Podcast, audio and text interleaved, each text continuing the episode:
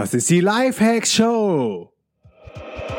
Welcome zur Lifehacks Show. Lifehacks gibt dir selbst erprobte Hacks und Tipps für dein bestes Ich.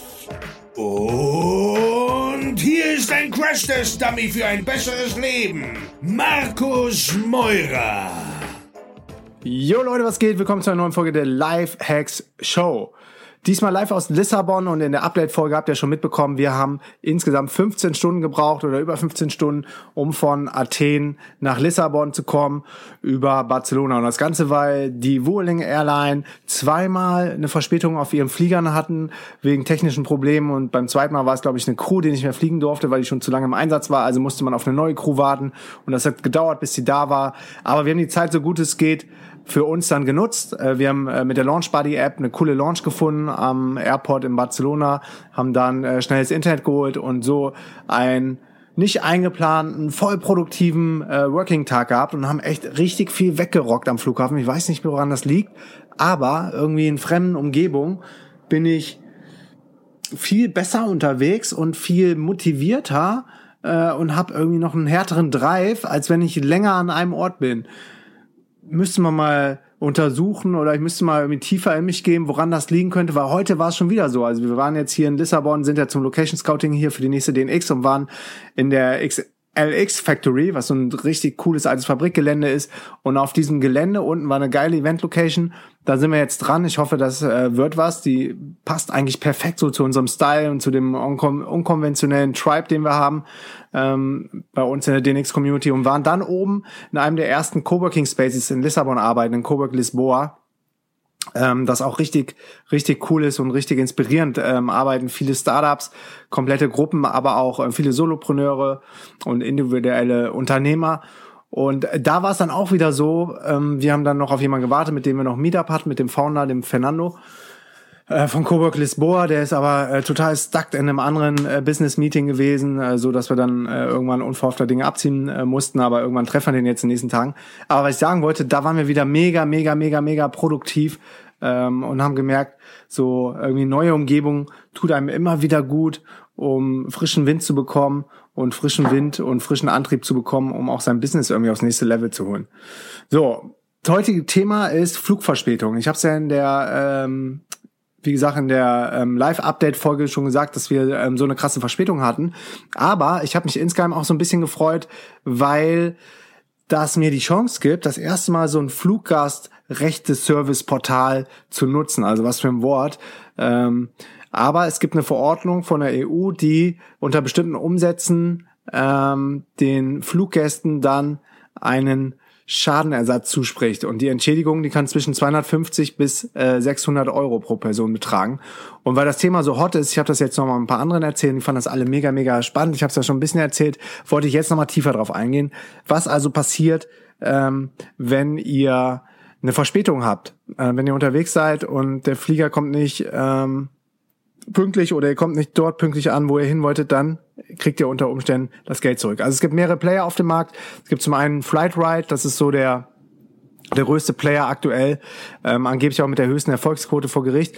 Und was alle ähm, Services vereint, ist, dass sie quasi die Kosten vor Gericht für euch vorstrecken. Also ihr habt überhaupt kein Risiko und früher war es so, dass man dann ähm, sich mit der Airline rumschlagen musste und spätestens nach der zweiten, dritten E-Mail, die aus irgendwelchen Satzbausteinen bestand und man überhaupt nichts mehr verstanden hat, äh, hat man dann irgendwann den Nerv aufgegeben und ist seiner seiner Forderung gar nicht mehr nachgegangen. Und das hat jetzt ein Ende. Flightride ist super convenient, ist ein, ähm, ein Portal im Backend, wo du einfach die, die Flugnummern eingibst und die berechnen dann direkt, ob es sich lohnt, ob du überhaupt äh, Anspruch auf Schadenersatz hast, auf eine Entschädigung. Und wenn dem so ist, kannst du das alles online abschließen. Du kriegst dann PDF zugeschickt. Das habe ich dann digital signiert mit einer äh, Unterschrift, die ich in dem äh, Acrobat schon hinterlegt habe. Habe das Ganze per E-Mail an Flightride geschickt und jetzt läuft der ganze Prozess. Also ich werde euch auf jeden Fall auf dem Laufenden halten, was daraus was sich daraus ergibt, weil wir angeblich ähm, Anspruch auf Entschädigung haben, nachdem was da passiert ist. Und jetzt will ich mal sehen, wie gut das alles funktioniert. Also grundsätzlich ähm, gibt es mehrere Anbieter. Es gibt Flightride, es gibt Airhelp, es gibt Claim Flights. Ähm, Claim Flights kommen aus Bonn, glaube ich. Flightride kommt aus Berlin, aus Potsdam. Dann gibt es noch Fairplane und Refund Me. Ähm, was ich so gehört habe von der Bedienbarkeit und von dem Kundenservice und von der Professionalität sollen Flightride und Claim Flights die besten sein. Ähm, die haben auch jeweils eine Hotline, die haben äh, einen Kundendienst, wenn du, wenn du nicht weiterkommst in dem Backend und nicht weißt, was du machen sollst, kannst du dort also auch immer anrufen. Die Provision muss nur im Erfolgsfall gezahlt werden und Flightride nimmt dann 25 Prozent und Claimflight nimmt 22,5 Prozent von der Entschädigung. Denke, es ist immer noch fair dafür, dass man überhaupt keine Arbeit hat und wahrscheinlich sonst ohne diese Dienste seinen Anspruch komplett verfallen lassen würde, sind ähm, 25 Prozent von 600 ähm, 150 Euro, die man abdrücken muss. Das heißt, man kriegt immer noch 450 Euro entschädigt im Vergleich zu gar nichts, ähm, wenn man quasi auf sich allein gestellt wäre. Ähm, wie läuft das Ganze ab? Ähm, erstmal gibt's nach EU-Verordnung 261-2004, also die schon richtig alt, 2004, ähm, verschiedene Einstufungen zu den verschiedenen Fällen. Ähm, das geht von 250 Euro bis 600 pro, ähm, pro Person. Und ähm, die richtet sich nach der Distanz zwischen dem Abflugort und dem eigentlichen ähm, Zielort. Und da ist auch egal, ob du Gabelflüge hast oder so, es zählt immer nur da, wo du eigentlich hin willst. Und wenn es weniger als 1,5 oder 1500 Kilometer sind, sind 250 Euro pro Person. Zwischen 1,5 und 3500 Kilometer 400 Euro und mehr als 3500 Kilometer.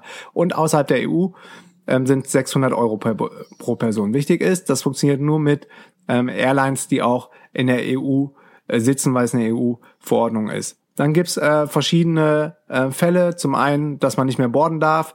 Ähm, das kann passieren, wenn die Airlines den Flug total überbucht hat. Ähm, die Airlines haben ja immer so ein Prinzip, dass sie quasi estimaten und hochkalkulieren, wie viele Leute wohl nicht kommen werden. Also die rechnen bewusst schon die No-Show-Rate ein. Und wenn die sich dann verkalkulieren und doch alle Leute den Flug antreten wollen, die auch den Flug gebucht haben, dann haben die Airlines meistens ein Problem und fragen dann rum, wer bereit ist, zurückzutreten. Und die Leute kriegen dann meistens noch eine äh, entsprechende Entschädigungszahlung direkt am Airport. War mir vorher auch noch nicht so klar. Dann ähm, kann es passieren, dass die Fluggesellschaft den Flug komplett ähm, absagen und das dürfen sie bis 14 Tage ähm, vor dem Abflug und danach ähm, bekommt man eine Erstattung. Dann gibt es eine Verspätung, was bei uns passiert ist. Und dann ähm, gibt die äh, entsprechende Best Entschädigung immer erst, wenn es zwei Stunden, drei Stunden oder fünf Stunden später ist, je nachdem welcher Klasse man war, weniger als 1,5 Kilometer, 1500 bis 3500 Kilometer oder mehr als 3500 Kilometer, also mehr als fünf Stunden Verspätung bei uns, haben wir das dicke gerissen mit 15 Stunden. Ähm, dann gibt's verschiedene äh, Gründe, also ein technischer Defekt berechtigt zu Entschädigungszahlung, ähm, ebenso wie die fehlende Crew oder die Crew überschreitet die Lenkzeit, was bei uns beim zweiten Flug äh, passiert ist, dann Verspätung vom vorherigen Flug, ist uns beim ersten Flug, ähm, nee, beziehungsweise technischen Defekt haben wir beim ersten Flug, dann gibt es Zwischenlandungen aus betrieblichen Gründen und das alles berechtigt zur Entschädigungszahlung. Keine Entschädigung kriegst du, wenn es einen Streik gibt, ähm, beispielsweise vom Piloten oder Bodenpersonal, bei Unwetter oder vom Sperrung vom Luftraum oder Zwischenlandung wegen äh, medizinischen Notfall. Dann gibt es ähm, keine Entschädigung. Aber ansonsten in den anderen Fällen lohnt es sich auf jeden Fall auf die Seite zu gehen.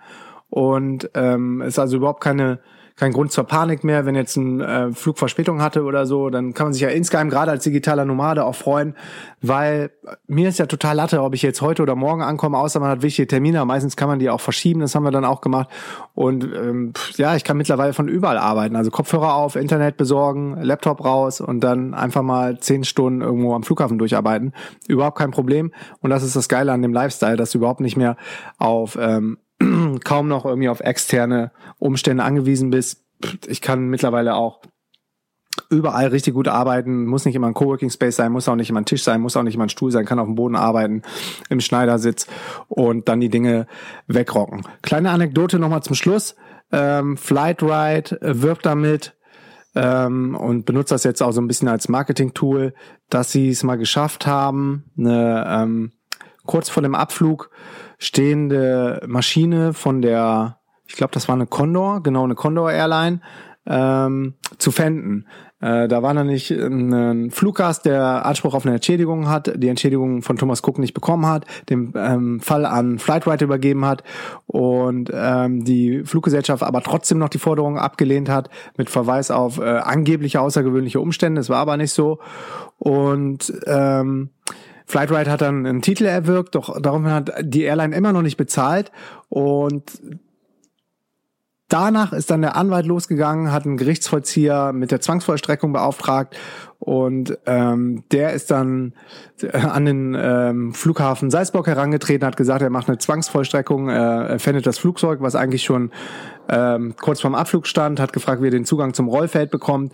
Und da sind dann spätestens dann alle Alarmglocken angegangen. Die, äh, der Flughafen wurde entschädigt, der Flieger durfte starten. Aber da sieht man, ich glaube, die ähm, viele Airlines, die spielen echt auf, auf langen Arten und die ähm, kalkulieren damit, dass den Leuten irgendwann die Luft ausgeht oder auch die finanziellen Mittel nicht vorhanden sind, um so einen langen Rechtsstreit durchzuziehen. Ich verlinke auf jeden Fall alle ähm, Dienste zu den ähm, Fluggastrechten in den Show Notes und wenn ihr da noch weitere Tipps oder ähm, Anmerkungen zu habt, schreibt mir auf jeden Fall eine Mail, dann äh, nehme ich das noch mit in die Show Notes auf, wenn es da neue Infos zu gibt. Ich bin mega gespannt, was mit unserem Fall passiert und ansonsten, ich glaube, die Folge geht jetzt Donnerstag live. Bis Freitag haben wir noch das äh, Gewinnspiel laufen auf dem kostenlos DNX VIP Ticket, entweder für Lissabon äh, nächsten Sommer oder für die DNX im Mai ähm, in Berlin.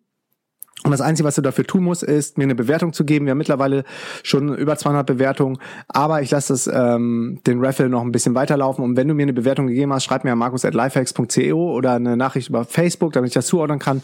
Und den Gewinner werde ich dann hier auf dem Podcast und in der DNX-Community bekannt geben und schreib dir auch persönlich eine E-Mail. Stichwort DNX-Community ist gleichzeitig auch die Lifehacks-Community. Also alle, die hier den äh, DNX Lifehacks-Podcast hören, können jetzt in unsere ähm, kostenlose Facebook-Gruppe eintreten, dazu einfach auf den xcommunity.de geben und wir schalten euch da frei und da findest du tausende gleichgesinnte Leute, die auch out of the box denken, die ähm, Lifehacking total geil finden, die einen unkonventionellen Lebensstil führen, die als digitalen Nomaden unterwegs sind und ja, die einfach so die bestehenden Konventionen hinterfragen und richtig geil drauf sind, würde ich mal sagen. Wir haben echt die geilste Community ever.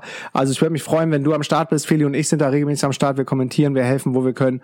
Und ich würde sagen, wir sehen uns dann bald in der DNX-Community. Ein Wort, dnxcommunity.de. Ich schalte dich dann frei. In diesem Sinne sehen wir uns. Bis dahin. Viele Grüße aus Lissabon. Peace and out. Jo Freunde, wenn euch die Folge gefallen hat, hinterlasst mir eine Bewertung mit kurzen Text auf iTunes. Ich verlose einmal pro Monat ein DNX-Ticket deiner Wahl unter allen Bewertungen. Liked meine Facebook-Seite unter facebook.com slash Markus, folgt mir auf Snapchat unter dem Usernamen Markus Meurer und checkt meinen Background unter markusmeurer.de. Peace and out.